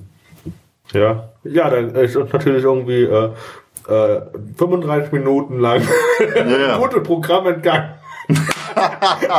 ja, also die Sexwitze waren ja eigentlich die Witze, wo die Leute auch am derbsten gelacht haben, mal von dieser einen Ausnahme jetzt abgesehen. Ne? Ist witzig. Das heißt, viele gute Momente sind auch dem Schnitt zum Opfer gefallen, weil zu unanständig. Dann frage ich mich, wie die das geschnitten haben, weil das muss ja, weil die können ja nicht irgendwie dich dastehen haben und dann auf einmal besteht du drüben. Ja, doch, doch. Also es war einfach auch inhaltlich komisch abgehackt und von Schnitt zu Schnitt wurde ich schwitziger. So. Hey, eben war der noch trocken. Ja, ja, genau, genau. Krasser Scheiß. Also, ähm, aber du würdest jetzt nicht sagen, dass du weit Kacke oder die Erfahrung nicht wären. Ach, ja. Das nimmst du mit und dann sagst du, okay, nächstes Mal spitze ich weniger. Ja, die Erfahrung hat mich natürlich ein bisschen vorsichtiger werden lassen ähm, soll ich den Leuten gleich die ganz harte Keule zumuten? Muss nicht sein. Ähm, und auch mal 45 Minuten im Fernsehen gespielt haben, ist ja auch schon mal eine klasse Herausforderung und ich bin froh, mich dem gestellt zu haben. Ja, also auch wenn es jetzt nicht so gut lief, mein Gott, äh, ich hatte auch keine Möglichkeit, die 45 Minuten am Stück mal so richtig zu proben. Äh, ich hatte halt einmal eine Vorpremiere mit meinem Soloprogramm, aber andere Leute spielen das ja erstmal rund bis zum geht nicht mehr. Und ich habe da halt mit weniger Vorbereitung diesen Auftritt absolvieren müssen. Und ja. Und wie war das im Schwabing? Vereinsheim Schwabing war 2000. Das BR, das muss man noch, Bayerischer Rundfunk, ne? Ja, genau. Das war, das war auch kacke. Das war aber 2015. Das war also weit vor der, der Stand-up-Laufbahn, die ich jetzt quasi durchlebe. Und 2015 war das, da habe ich gerade so angefangen mit Stand-up. Ähm, ich habe damals in München gelebt. Aber da gibt doch vorher bei diesem Vereinsheim Schwabing doch in derselben Location oder so, so eine offene Bühne und dann, wenn man gut genug ist, kommt man doch da in das Vereinsheim Schwabing rein irgendwie, ne? Genau, also ich war einmal beim Poetry Slam in Lustspielhaus das, was da um die Ecke ist, irgendwie in München. Und da kam ich sehr gut an. Da hat mich quasi auch die Redaktion der, des Vereinsheims erstmals gesehen. Und dann hatte ich einmal bei dieser Open Mic Show äh, im Vereinsheim selbst, da hatte ich auch einen ganz guten Eindruck hinterlassen. Und dann kam die Redaktion auf mich zu, weil ich zu, der Zeit halt auch äh, stud durchs Studium bedingt in München gelebt habe. Äh, und da haben die gesagt, ja, wenn du schon vor Ort bist, dann nehmen wir dich zur Aufzeichnung mit. Ähm, natürlich etwas, wo ich nicht Nein sagen konnte, ganz klar. Ja, das ist vor allem so Ehre, Ehre, Ehre. Ja, ja, ja, das war ja eine der Sendungen, weißt du, als kleiner Poetry Slammer habe ich da zum Beispiel Thorsten Sträter gesehen, der den Laden zerlegt hat oder andere große Kabarettisten und Künstler und ich dachte mir, fuck, das ist voll der Traum von mir, da einmal stehen zu dürfen und dann passiert mir das auch einmal. Ja, ähnlich der NDR Comedy Contest, da ist auch so, ich da, das ist so etwas, dass du denkst so, das ist jetzt eine völlig entfernte Realität von dir als Amateur-Slammer und auf einmal ja, bist du Teil dieser Welt und das ist krass. Ähm, aber das war auch kein so günstiger Auftritt. Das war eigentlich offiziell so mein erster, äh, also mein erster Stand-up-Versuch, wo ich wirklich komplett Stand-up gemacht habe. Und weil da, davor habe ich bei Poetry Slams halt immer eine lange an, also mein, ich habe bei Poetry Slams Stand-up so aufgebaut, dass ich halt sieben Minuten hatte und ich mache so vier Minuten lang Stand-up und dann nutze ich die letzten äh, drei Minuten für einen Text. Ja. Und in diesem Fernsehauftritt da war das die erste äh, Situation für mich, wo ich einfach fünf, sechs, sieben Minuten lang am Stück nur Stand-up gemacht habe. Und das war auch nicht so glücklich. Ich habe mich so ein bisschen, ja, wie puzzle ich das jetzt zusammen? Das waren noch ganz kritische Fragen. Und das war so geil. Vor mir war dann Rolf Miller dran, großer Kabarettist, der im Sitzen performt. Der hat einfach den Laden zertrümmert und richtig gezeigt, wie es geht. Und dann kam Hannes Ringelstetter, der damalige Moderator, auf die Bühne und hat mich angesagt als Newcomer aus dem Internet. So quasi, der hat irgendwie gesagt, ja, wir, wir vom Vereinsheim, wir schauen ja auch immer nach neuen Talenten und ja, dieser, dieser Junge, der jetzt auf die Bühne kommt, der ist gut genug, äh, zumindest für uns jetzt, äh, haben wir uns gedacht. Und jetzt kommt der Helmut Steierwald und dann wollten die alle Helmut Steierwald halt sterben sehen. Aber die Nummer, die ich damals gebracht habe, war auch so ganz abgefrühstückt, ja, darüber, dass ich mit einem Rollkoffer in den Zug steige und alle halten mich für einen Terroristen. Oh, alala. Ja, schon hundertmal gehört. Also insofern äh, war das jetzt nichts Besonderes. Also für mich persönlich cool, tolle Referenz, hat mir Spaß gemacht, aber jetzt nichts, was ich so an die große Glocke hängen würde. Okay. Vielleicht darf er nochmal hin. Irgendwann, ja klar. Zur Traumabewältigung. Auf jeden Fall. Ich, äh, der Gerd Bührmann hat ja mal gesagt, Stand-up-Comedy ist die nackteste Kunstform und Selbsttherapie für die Künstler. Ja, das sehe ich auch so. Also vor allem, weil, weil äh, ich persönlich habe immer so ich glaube, ich habe mit Stand-up angefangen, weil ich in meinem Kopf auch so einen ganz starken inneren Kritiker habe, der jedes Mal, wenn irgendwas nicht funktioniert, auf mich eindrischt. Also ich weiß nicht, ob du das kennst, aber man hat im Kopf manchmal so eine innere Stimme, die alles und jeden zunichte macht und fertig macht, so eine ganz negative Stimme. Und diese Stimme geht mit einem selber ja am, am härtesten ins Gericht. Und jedes Mal auch, äh, ganz egal, ob der Auftritt, selbst bei guten Auftritten manchmal hat man das, dass man sich denkt, ah, das ist nicht so gut gelaufen oder ja, den Witz erzählst du jetzt auch schon seit 100 Jahren, das ist so eine sichere Nummer und du traust dich nicht, den sicheren Hafen zu verlassen und mal eine neue Nummer zu spielen. Also man kann sich immer selber fertig machen. Und der Kampf gegen diese innere Stimme ist für mich so auch eine ganz grundlegende Motivation, immer wieder auf die Bühne zu gehen. Ja, ich kenne, also man ist sich selbst ja immer der schärfste Kritiker, das kenne ich ja von mir mm. selber. Ähm, mit, wo wir mal von, noch von Nightwatch nochmal zurückgehen. Äh, nach dem Halbfinale habe ich gesagt, krasser Schritt nach dem Finalauftritt habe ich gedacht, was für ein Scheiß. Das habe ich mir, ja, ich habe das gesehen. Du warst ein bisschen niedergeschlagen. Ich weiß gar nicht, äh, hast du das als so schlecht empfunden oder ja, was? Ich habe das wirklich schlecht, als sehr, sehr schlecht empfunden. Wirklich sehr, sehr, sehr, sehr. Es war, ganz ehrlich, es war, ich habe gedacht, boah, nee. und dann habe ich mir den vor ein paar Wochen erst getraut anzugucken. Ja. Komplett. Ähm, hab gedacht, so schlecht war der nicht. Der war okay. Aber der war jetzt nicht so, wo du sagst, geiler Scheiß. Ja. Also, also mir an dem Abend hat mir am besten gefallen Martin Frank, der geht ja auch gerade momentan mega durch die Decke. Hm. Krasser Typ auf jeden Fall. Ja, war, super. Warst du nicht, du warst doch bestimmt auch schon da beim Stuttgarter Besen, oder nicht? Nein. nein. Gehst du hin? Ähm, ich weiß noch gar nicht, ob ich dafür überhaupt beworben wurde.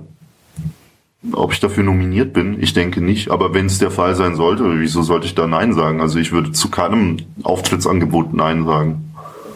Du bist so eine quasi. Ich bin eine Hude, ja. Ja, ich wollte jetzt so nicht sagen, aber. Ich bin ein williges Böckstück. Ja. Nein, will ich nicht, Mama. Hör auf. Nein. ähm, ganz anderes Thema. Werden wir mal persönlicher. Ja. Ähm, worüber kannst du dich am meisten aufregen? Das ist eine klasse Frage. Sehr gute Frage. Wieso ist das eine gute Frage? Weil es wenig gibt, über das ich mich eigentlich aktiv aufrege. Ähm, Weil du kommst ja manchmal so mit, äh, äh, ich zum Beispiel diesen Einstieg mit, ich habe ich hab was zu rasieren und ich habe viel zu rasieren. Ja. Und ähm, Ach so. Einfach mal, einfach mal ein Video gucken äh, und dann ja. was ich meine. Äh, da kommt ja so, so eine leicht aggressive Attitüde, steckt ja dahinter. Äh. Deswegen ist die Frage, bist du privat auch so einer, wo du sagst, boah, ich kann mich so schnell über Dinge aufregen? Na, eigentlich überhaupt nicht. Eigentlich bin ich wirklich sehr schwer aus der Reserve zu locken, weil mir viele Dinge egal sind. es ist wirklich so. Also viele Streitthemen das merkst du auch in Beziehungen. Also du weißt, eventuell kennst du das, wenn du in einer Beziehung bist und du merkst deine Partnerin in dem Fall, nicht wahr? Also ich kann jetzt auch nur aus der männlichen Sicht das Ganze dokumentieren. Ähm, die Partnerin eckt an, sie sucht den Streit einfach nicht, nicht, weil sie jetzt die Beziehung zum Kippen bringen will, sondern auch um sich selbst zu spüren. Manchmal gibt es Menschen, die das brauchen. Und ich für meinen Teil reagiere überhaupt nicht auf derartige Anfeindungen oder Problematisierungen von irgendwelchen Bagatellen des Alltags, irgendwas, ganz egal. Mir ist vieles echt egal. Ähm, aber aber das kann, kann auch ein Vorteil sein. Gebe ich, muss ich zugeben, weil wenn du sagst, okay, ich lege nur auf die Dinge Wert, die mir eine, eine persönliche Nähe haben, ja. dann, dann, weißt du, dann kannst du auch viel entspannter durchs Leben gehen. Ja, das, man geht entspannter durchs Leben. Das Ding ist dann nur, das Problem im Umkehrzug für die Bühne ist allerdings, dass du dich schwerer tust bei der Themenfindung, weil viele Kabarettisten und Comedians, die thematisieren einfach Dinge, über die sie sich aufregen, oh, privat. Ja. ja. oh ja. Das wirst du wahrscheinlich mein, auch so handhaben, oder? Ist, äh, ja, ja, ich habe ähm, die Nummer ist ein bisschen älter jetzt für mich, für mich, aber für, für die Leute ist ja. neu, wenn es dann auf die Bühne geht, also ja, ich, äh, ich merke, es wird wärmer die Arschlöcher packen wieder ihre Räder aus. Mm, ja. Und dann rege ich mich erstmal so vier Minuten, fünf Minuten über Fahrradfahrer auf. Also da kann ich mich richtig drüber ja, aufregen. Völlig legitime Vorgehensweise. Also in meinem Fall ist es allerdings so, dass ich mich auf, ich muss mich da an anderen Dingen orientieren. Absurde Begegnungen, ungünstige Gesprächssituationen, aber niemals etwas, was mich persönlich wirklich auf die Palme bringt. Mich also wenn mich etwas auf die Palme bringt, dann sind es eher so zwischenmenschliche Abgründe, die sich erst später auftun. Also willst du wissen, also etwas, worüber ich mich wirklich aufregen kann, ist zum Beispiel, wenn du eine, in einer Freundschaft auf einmal merkst, dass man nicht auf Augenhöhe ist. So, also das ist ganz schwer zu beschreiben. Ich Verstehst du das? Kennst du, kennst du Freundschaften? Wenn, wenn irgendeiner anfängt äh, zu krass steil zu gehen und du sagst, Alter, bleib mal auf dem Teppich so. Oder oder nicht zu krass steil zu gehen. Also klar, wenn ein guter Kumpel von dir große Erfolge feiert, dann ist das natürlich etwas total Schönes, worüber du dich auch freuen kannst. Ja? Also geteilte Freude ist ja, sagt eine alte Weisheit, doppelte Freude. Ach so, nicht halbe Freude. Ah, nee, beim Leid, ne? Ja. Und, aber manchmal gibt es so quasi über Jahre hinweg bist du mit einem guten Freund in einer Dynamik gefangen, in der du plötzlich spürst, dass du eigentlich immer der Unter bist und der andere der Ober. Und äh, man quasi ein gewisses, das prägt ja auch dein Selbstbild, wenn du merkst, dass Leute dich mit einer latenten Herablassung mustern und da, da, daran ich persönlich bin eh jemand, der sich selber eher klein macht, das sage ich ganz offen, ähm, der anderen den Vortritt überlässt oder sagen wir mal mh, immer zumindest auf einen Ausgleich bedacht ist und ich weiß es nicht. Deswegen da, sowas oder Arroganz, das ist auch etwas, worüber ich mich aufrege. Aber das sind jetzt keine Aspekte, die ich in einer Nummer so verwerten könnte, weil mir da irgendwie das Futter fehlt. Und es ist auch wirklich selten, dass mich da in irgendeiner Art und Weise jemand tangiert. Das passiert wirklich weil, oft. Aber ich mache mir in letzter Zeit halt öfters darüber Gedanken, weil ich bin halt so ein bisschen auf einer Sinnsuche und gucke, was bringt mich denn auf die Palme. Und äh, ja, das ist zum Beispiel ein Aspekt. Weil, ähm, äh, oder kennt ihr von dir selber, ähm, du hast ja festgefahrenen, was heißt festgefahren, aber so einen eingespielten Freundeskreis und man Ja. geht als Gruppe weg und ähm, dann fehlt ähm, einer und würdest du dann sagen, du bist innerhalb dieser Gruppe so der Leader-Typ oder würdest du einfach sagen, ja, äh, lass uns das mal ausdiskutieren, was wir machen? Ich bin meinem Wesen nach generell eher so ein passiver Mensch. Also ich bin selten proaktiv, dass ich sage, ja, Hands-on-Mentalität, ich, wir machen das jetzt, etc. Ähm, das weiß ich nicht. Ich habe immer schon die Tendenz gehabt, wenn in der Gruppe was abgeht, da habe ich mir gedacht, ah, macht ihr das mal. Aus so einer natürlichen, auch Faulheit heraus. Ähm, das ist zum Beispiel einer der Punkte, die ich mir generell abzuerziehen versuche. Tatsächlich. Um was zu bekommen oder was zu erlangen, das ist ja dann die nächste Frage. Kontrolle über die eigene Lebenswelt. Ich denke, weißt du, äh, man fühlt sich ja vor allem dann wohl, wenn man weiß, dass man selber nicht Spielball ist, sondern in gewissem Maße Herrscher. Also nicht Herrscher über andere im Sinne einer Unterdrückung, sondern Herrscher erstmal über sich selbst, dass man seinen eigenen geistigen Raum aufgeräumt hat, sich selber organisiert hat und so weiter. Ähm, Und auf der Grundlage fühlst du dich einfach, einfach den Dingen voraus. Wenn du den Dingen voraus bist, dann hast du so ein offenes Wohlgefühl der Welt gegenüber. Wenn die To-Do-Listen abgearbeitet sind oder wenn die Prioritäten zumindest geklärt sind. Ich meine, To-Do-Listen sind in der heutigen Zeit schwerlich abzuarbeiten. Ähm, äh, ja, das ist so meine persönliche Ambition. Und was wollte ich jetzt sagen? Also proaktiv bin ich deswegen nicht, noch nicht, aber ich versuche das zu ändern. So. Okay. Aber es ist, ich, ich, Ja, deswegen, ich, ja. ich habe mich jetzt thematisch auf der Reserve gelockt. Das ist ja auch so ein ganz persönlicher Aspekt. So. Ich, ich habe jetzt auch genau, ähm, äh, jetzt fällt mir das ein, was ich noch sagen wollte. Zur Comedy, viele Leute sagen, das ist auch so, aber gelegentlich höre ich manchmal die Aussage, dass äh, ja der Künstler, ich bin der Künstler, ich bestimme, wie der Abend geht und so weiter und das ist mein Weg etc. Und für mich war Poetry Slam äh, oder beziehungsweise Stand-up Comedy auch nie so eine Ambition, sondern ich fühle mich da auch teilweise so in einen Sog hineingeschlittert. Ja, viele Leute sagen mir manchmal, das ist krass, wie du dir das aufgebaut hast alles und wie du am Ball geblieben bist. Das ist eine schöne Aussage, die tolles Kompliment für mich, aber im Gegensatz dazu, klar hatte ich immer so äh, gewisse Impulse gesetzt, zu sagen, ich probiere jetzt Stand-up oder, oder sowas, aber für mich war dann letzten Endes auch vieles so eine Art Sog. Also das merke ich auch an der Art und Weise, wie ich eine Nummer schreibe. Ich gehe nicht da, davon aus, also ich suche mir nicht ein Thema und, und sage dann, das ist das Thema, über das ich schreiben möchte, sondern ich merke, ach, das ist eine Zeile, die lustig ist oder ah, das funktioniert ganz gut und die Gags dirigieren mich. Und dann muss ich gucken, okay, diese Gags funktionieren, jetzt muss ich eine stabile Nummer daraus basteln. Das heißt, der Ansatz ist auch wieder so ein passiver. Weißt du, also es ist nicht so, dass ich sage, ich nehme das Thema, weil das wäre der proaktive Ansatz.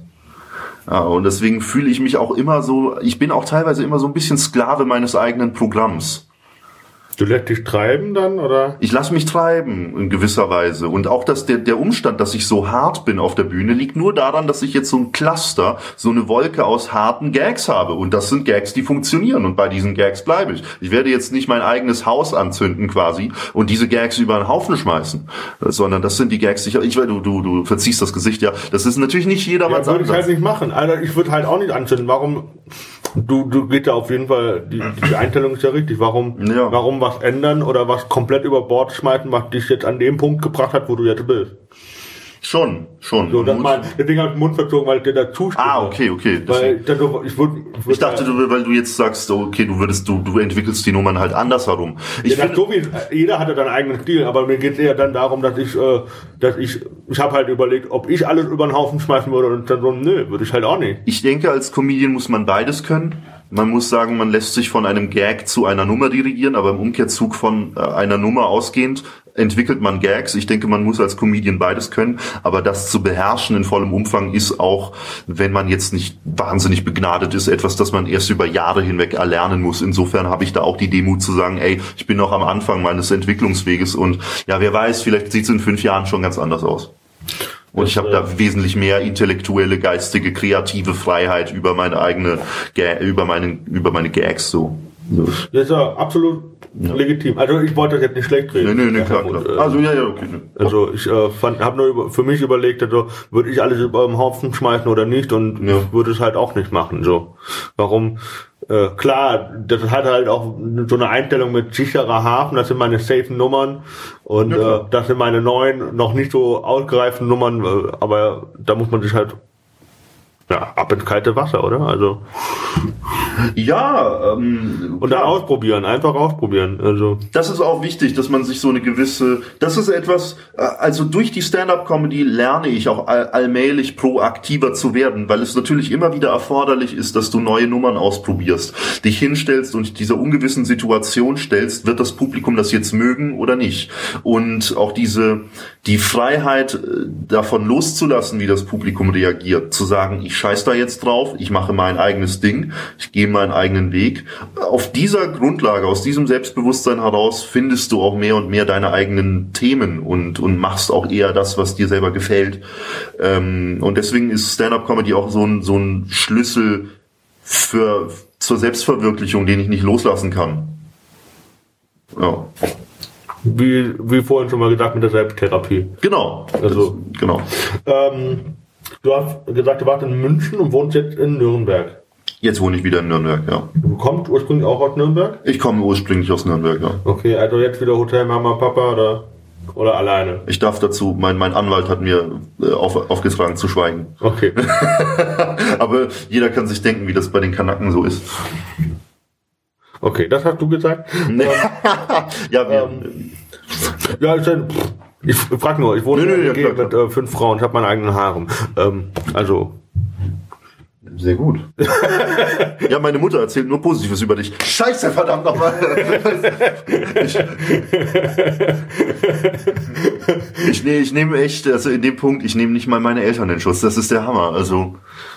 Ziehst du die gerne durch den Kakao? Aber die wissen auch, die, deine Eltern oder deine Familie, die du auf der Bühne thematisierst, sind zum Teil Bühnenfiguren, oder? Ja, natürlich. Mein, also ich mache ja diese Nummer, wo mein Vater ja als übelster tyrannischer Sexist dasteht. Der ist meilenweit davon entfernt, so zu sein.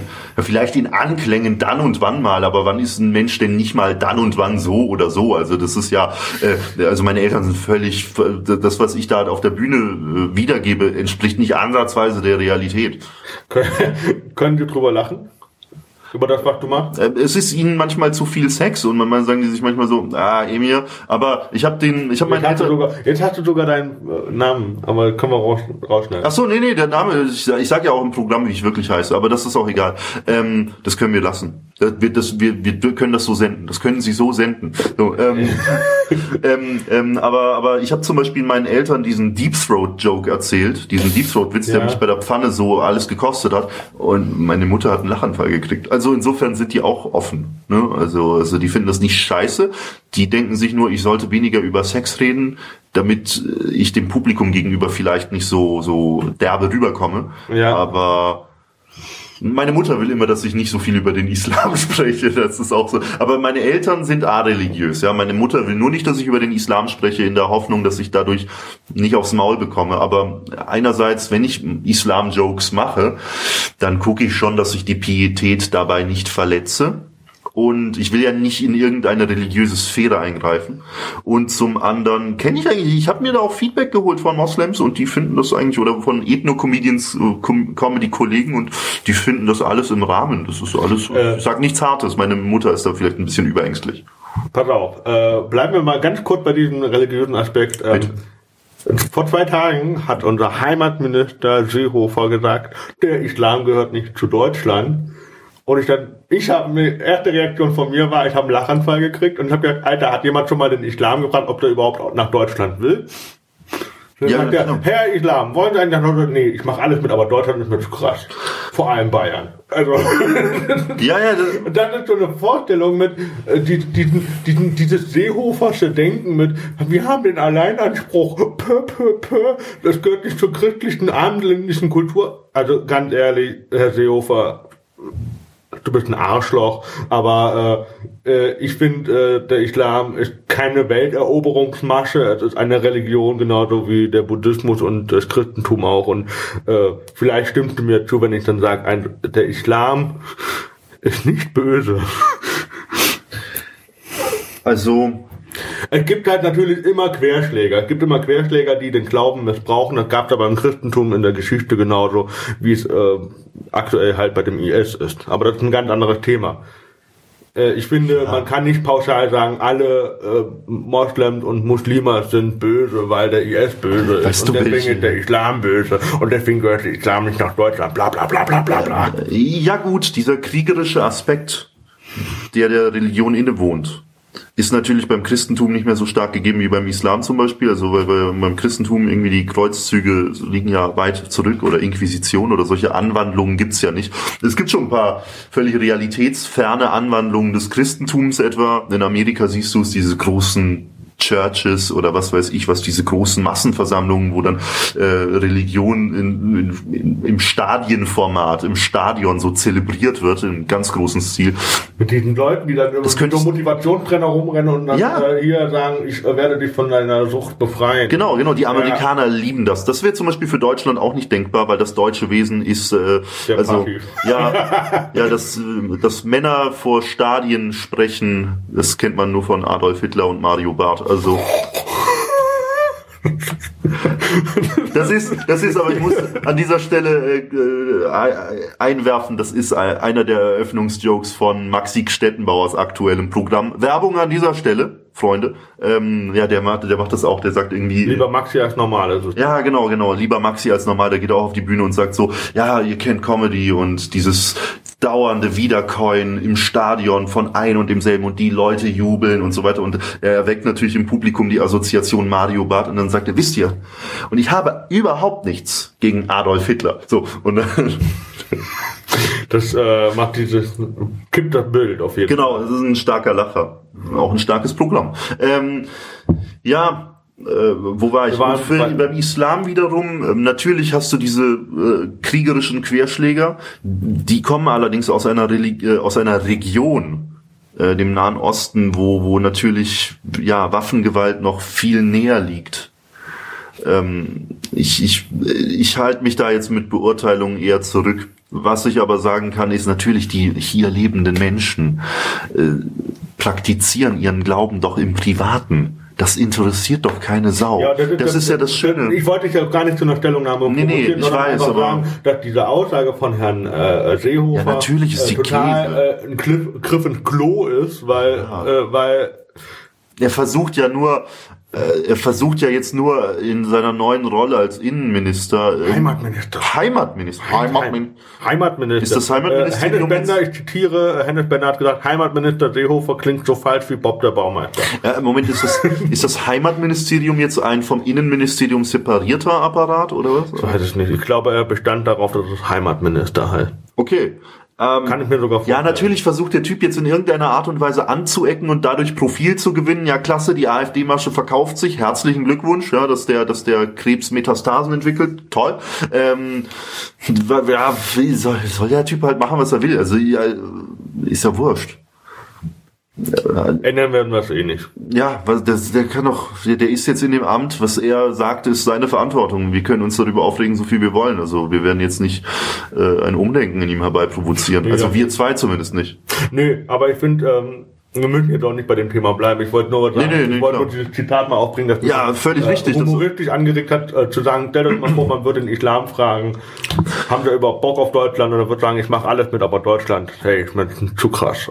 Ja klar, ich meine, ich, ich finde auch zum Beispiel ähm, die Welt unterliegt ihrer ganz individuellen Dynamik. Also die globalen Zusammenhänge sind einfach in ihrer Komplexität auch so chaotisch, dass sie nicht beherrschbar sind. Ich glaube nicht, dass auch die, die Flüchtlinge, die zum Beispiel jetzt in Deutschland eine Zuflucht suchen, freiwillig gesagt haben, ja, Deutschland, das muss sein oder, oder die Flucht ist jetzt die einzige Möglichkeit. Das sind einfach übergeordnete Zusammenhänge, in die wir nicht eingreifen können. Der Lauf der Geschichte ist einfach so, wie er ist.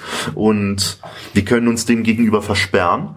Wir können versuchen aufzubegehren. Die AfD kann versuchen, eine Mauer zu bauen. Was weiß ich, äh, Kinder an der Grenze abknallen wenn es so weit kommt, dann kommt es so weit. Aber was man nicht eindämmen kann, ist der, der Strom der Menschen und dass die Völker wandern und dass sich Kulturen vermischen. Das sind nicht, nicht aufzuhebende oder nicht zu bremsende Prozesse.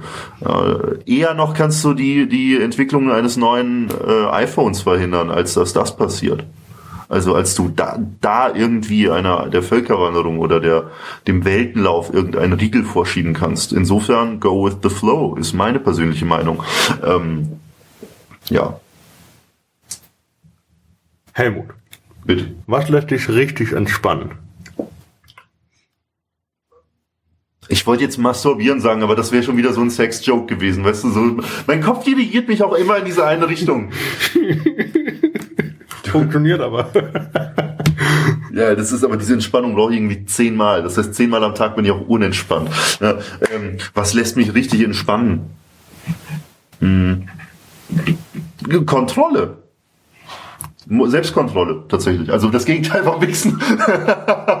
weißt, also quasi nee, also die Gewissheit, dass du ähm, den Dingen voraus bist, dass du alles im Griff hast und dass äh, quasi, dass du deinen Scheiß geregelt hast im Alltag. Das ist schon, wenn man sich das mal vergegenwärtigt hat, nach einem harten Arbeitstag zum Beispiel, dann weiß man schon, okay, das ist etwas, das einem Entspannung verschafft. Dinge zu bewältigen ähm, Dinge geschafft zu haben. Aber jetzt meinst du, wenn du jetzt den aktiven Entspannungsprozess, ne, so Whirlpool, Sauna, da würde ich doch ganz klar Schlafen nennen. Schlafen ist etwas, das mich sehr entspannt. Und mal so einen Tag richtig knackig ausschlafen, dass es richtig wehtut. So richtig einen Tag verpennen, auf der Couch rumfläzen, nichts machen. So richtig dreckig nichts. Ähm, konsumierst du Serien oder Filme? Hm, eigentlich bin ich überhaupt kein Serienkonsumist, aber ein Kumpel hat mich jetzt neulich auf House of Cards gebracht. Also eine Serie, die völlig an mir vorbeigegangen ist, selbst die Kevin Spacey-Affäre jetzt hier mit Me Too und etc. pp. Ja.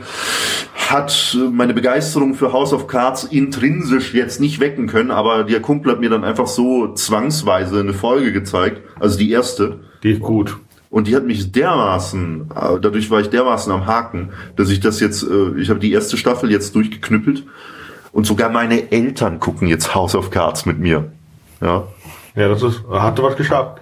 Also ich finde, äh, House of Cards, äh, man muss das ist keine Serie für Abend. Äh, du musst voll mitdenken. Ich finde, pass auf, es gibt so eine ganz krasse Sequenz in der ersten Staffel. Ähm, Wo er den Hund umbringt? Nee, nee, nee, nee. Ähm, äh, die ist aber auch krass. Ähm, aber ich meine die andere, da wo er äh, diese, diese politische Affäre in seiner Heimatstadt klären muss. Also Frank Underwood, der Hauptdarsteller, der, der, der Protagonist der Serie, ähm, der, der muss da irgendwie so eine politische Affäre in seiner Heimatstadt lösen und da ist irgendwie ein Mädchen gestorben gestorben, tragischerweise, und er wird dafür verantwortlich gemacht aufgrund irgendwelcher Sachen. Und die alle hassen ihn in diesem Ort und er versucht jetzt halt quasi seinen Ruf reinzuwaschen. Und dann geht er da in die Kirche und hält den Eltern und der versammelten Gemeinde eine Predigt, in der er sagt, also quasi, ähm, er stellt so diese Theodizee-Frage, wieso musste das Mädchen sterben und wir können den Lauf der Dinge ja nicht beeinflussen und manchmal hassen wir Gott, aber wir können Gott nur mit Liebe begegnen und so weiter und so fort. Und er sagt quasi, auf der einen Seite, er, er ähm, baut in die Köpfe der Leute dieses Weltbild ein, ja, manchmal muss man das Leben und das Schicksal in seiner gesamten Tragweite einfach hinnehmen und das Leben ist Leiden und wir müssen uns in Demut einfach auf, damit abfinden, wie es ist. Also so ein bisschen fatalistisch. Ja. Und dann, während er diese Rede hält, dann durchbricht er die vierte Wand, guckt ins Publikum und sagt, ja, man weiß einfach ganz genau, welche Dummheiten man diesen Leuten erzählen muss, damit sie sich endlich mal wieder ein bisschen beruhigen. Also ich kann den Wortlaut jetzt nur sinngemäß ja. wiedergeben. Und da habe ich mir gemerkt, da, da prallen diese zwei Welten aufeinander. Auf einer, auf der einen Seite installiert er dieses völlige, diese Sklavenmentalität, dieses, okay, wir fügen uns dem Schicksal, installiert er in den, in den Köpfen der Leute. Auf der anderen Seite ist er aber selber voll der Tyrann. Und da merkst du dann auf einmal so, fuck, es gibt entweder diesen äh, Ansatz, du akzeptierst die Dinge, wie sie sind, oder aber du bist ein Kontrollfreak. So. Und ich finde, beide Realitäten sind in ihren jeweiligen Extremformen äh, ganz, ganz äh, schwer und ver vereinnahmend, versklavend. Mhm. Aber du musst beides in irgendeiner Art und Weise zu einem Kompromiss führen, um ein ausgewogenes Leben zu führen. Also Ich weiß nicht, ob das jetzt, äh, ne, so, ob ich das jetzt so rüberbringen kann, aber. Aber einfach die Serie weiter gucken. Also ich bin jetzt irgendwo bei Staffel 4 oder 5, weiß ich nicht. Ich habe nämlich aufgehört, äh, weil ich dann noch, weil das dauert immer ein halbes Jahr, weil äh, Netflix, guckst du doch Netflix? Weil, ich gucke auf Netflix, ja. Äh, Netflix hat ja äh, die deutschen Rechte an, an, an House of Cards für 50 Millionen Dollar an Sky verkauft. Echt? Ähm, weil Netflix produziert das, aber Sky darf das in Europa zuerst senden. Das heißt, okay. äh, Netflix darf es senden, aber erst ein halbes Jahr später, nachdem es Sky veröffentlicht hat. Okay. Also wenn das hier im März rauskommt, dann ist es im September auf Netflix. Ah ja. So ist so ein halbes Jahr später ist irgendwie vertraglich geregelt. Mhm, Deswegen ist das immer sehr ärgerlich, wenn man dann wie bei Game of Thrones so irgendwie geführte Jahrzehnte warten muss, bis da mal ein Buch rauskommt. Ja. Ähm, deswegen ähm, konsumiere ich das sehr vorsichtig, immer in Dosen kontrolliert. wie, wie Bier. Ja, ja, genau. Also, Wortwitz. Äh, ja, du trinkst äh, kein Alkohol, oder? Doch, doch. Doch, du konsumierst Alkohol. Okay. Ja, wir sind nicht religiös, insofern Alkohol, Schweinefleisch, das steht regelmäßig auf der Agenda. Ein Tag ohne Schweinefleisch ist ein verlorener Tag. Nein! So, so könnte ich meinen Podcast-Untertitel nennen. ein Tag ohne Ein Tag ohne Schweinefleisch ein verlorener Tag. Dann kommen dann die ganzen Vegetarier und Veganer sagen, äh, ja. Äh, finde ich jetzt nicht so geil. Ja, ich auch nicht. Aber, also Veganer finde ich nicht so geil. Aber du findest Veganer ja, nicht so gut? Ja, die müssen aber, die sich beschweren, müssen ja erstmal die Kraft aufbringen, in die Tasten zu drücken. Also. Ja, ja, nee. Äh, ähm, ähm, meine persönliche Position zum Veganismus ist die, dass auch hier ist es mir relativ wumpe. Also die Leute können machen, was sie wollen. Ähm, nur wenn es dann auch wieder wenn, wenn auch da die Lebenssphären kollidieren, dann ist das auch nicht so toll. Also wenn man versucht, sich gegenseitig zu belehren. Ja, das bringt nichts. Oder wenn Familien nicht, ne, das ist auch so ein krasses Ding, wie zerrissen manche Familien sind in Anbetracht des Veganismus. Das ist zum Beispiel, dass Großmütter ihren Enkelkindern irgendwie nicht mehr äh, den, den fetten, fetten, die fette Schweinshaxen servieren dürfen, weil die Kinder auf einmal, die Enkelkinder vegan geworden sind und so. Das zerreißt Familien, da habe ich schon einiges erlebt. Das ist krass, wie emotional das Ding ist. Ich finde, da sollte man einfach ein bisschen lässiger miteinander umgehen.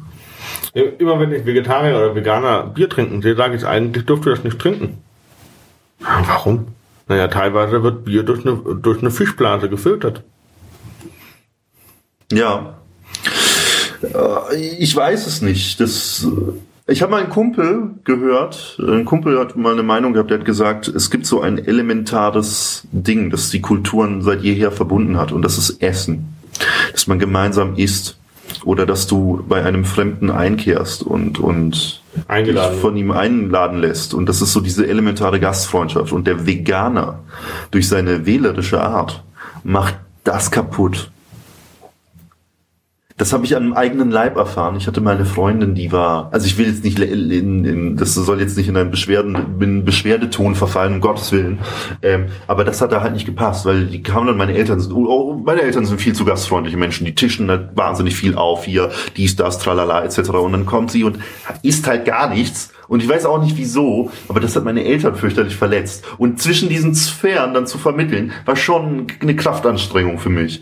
Ähm, und ich dachte mir, wieso kann man da nicht einfach gleichgültiger miteinander umgehen? Wieso muss die Art des einen wiederum beim anderen anecken und im mm. Umkehrzug? Ja? Ich kann verstehen, dass der Veganer sich unverstanden fühlt durch den Fleischesser. Im Umkehrzug kann ich aber verstehen, dass der Fleischesser sich angepisst fühlt durch den Veganer. Ähm, und da ist ein bisschen wechselseitige Gleichgültigkeit vielleicht doch das, das richtige Mittel würde es entspannter machen. Ja.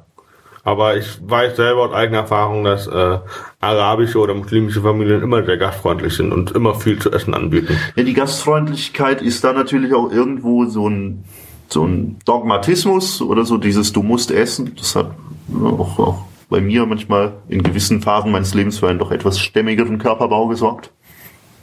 Ähm. Ah, du warst doch bei Let's Dance, gell? Ja, aber es erklärt, wieso gewisse Afghanen auch sehr dick sind, nicht? Also. Ja. Aber ich weiß jetzt nicht, von wem ich da sprechen könnte. Bin Ja, aber äh, ich fand das äh, sehr witzig. Okay, Ja. aber ja, ähm, gut.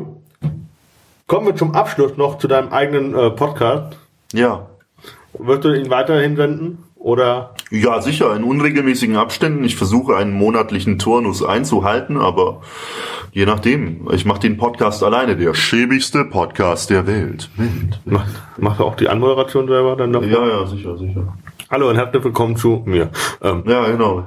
ich habe noch nicht reingehört, deswegen ich habe nur gelesen und äh, ich kann auch nicht alles konsumieren. Ist es eins zu eins eigentlich, Äh. ich, ich, das, was ich selber persönlich im Alltag repräsentiere, ich setze mich einfach hin und laber asoziale, asoziale Scheiße. Okay, Ja. also nichts Neues. Nur, dass man dann jederzeit hören kann. Ja, genau, genau. Und was mir so einfällt halt. Aber nichts, auch nichts, worüber ich mich aufrege. Ich versuche mich vielleicht ein bisschen aufzuregen, aber ist auch nicht so gut für den, für den Blutdruck. Ja, also Weil das sich aufregen kann ja auch in so eine negative Schleife hineinmünden, dass du merkst, du beziehst irgendein Wohlgefühl daraus, dass du cholerisch wirst und schreist und dann lernt dein Gehirn das in gewisser Art und Weise und dann reagierst du auf kleine äh, Verfehlungen anderer oder auf ungünstige. Situationen sofort cholerisch. Ja, das ist wie das ist wie Essen oder, oder Sex oder Masturbation. Das ist einfach auch so, ein, so eine Suchterscheinung quasi. Ja, und du sollt, man sollte mal gucken, dass man nicht so sehr in solchen Verhaltensmustern hängen bleibt, weil solche Verhaltensmuster stellen ja auch immer eine Sackgasse der eigenen Entwicklung dar. Also insofern ist auch sich aufregen vielleicht nicht so das immer richtige Ziel. Aber äh, jetzt, aber auch immer asoziale Scheiße labern, so wie ich es in meinem Podcast tue, meine sehr verehrten Zuhörer. Ähm, ja, ist vielleicht auch, ich, ich weiß es nicht, immer in schönen Babydosen. Was ich halt langfristig erreichen möchte durch den Podcast, ist, dass ich einfach selber immer so 20, 30 Minuten Scheiße labere und die Stand-up-Comedy, die ich dann auf der Bühne darbiete, quasi ein Abfallprodukt des Podcasts ist. Also, Wenn du sagst, okay, du hast 20 Minuten im Podcast gelabert, davon sind vielleicht 5 Minuten gut. ja, genau. Okay. Tatsächlich war es auch bei der letzten Podcast-Episode so, dass ich fünf Minuten für die Bühne auskoppeln konnte. Hast du dann einfach so laufen lassen, so nebenbei. Äh, Nee, Ja, du, nee. oder auswendig, ey, ist auch egal. Ähm, du hast auf jeden Fall fünf Minuten daraus Ja, ja, machen können. Ähm, gut. Ich habe nichts mehr hier.